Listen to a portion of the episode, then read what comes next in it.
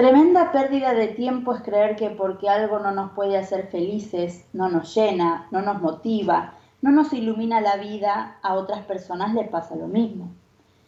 El problema es querer ver la vida desde un lugar en el que no estaremos nunca. El otro es otro. Lo que para algunas personas son defectos, para otras quizás sean virtudes. Lo que para algunas personas sea agotamiento, quizás para otras es energía. Lo que para algunas perderse es perderse, quizás para otras es encontrarse. Lo que para algunas personas son callejones sin salida, para otras son caminos en el campito a cielo abierto.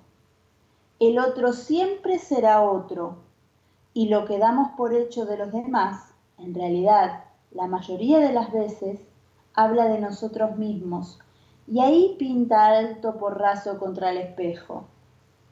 Singololo.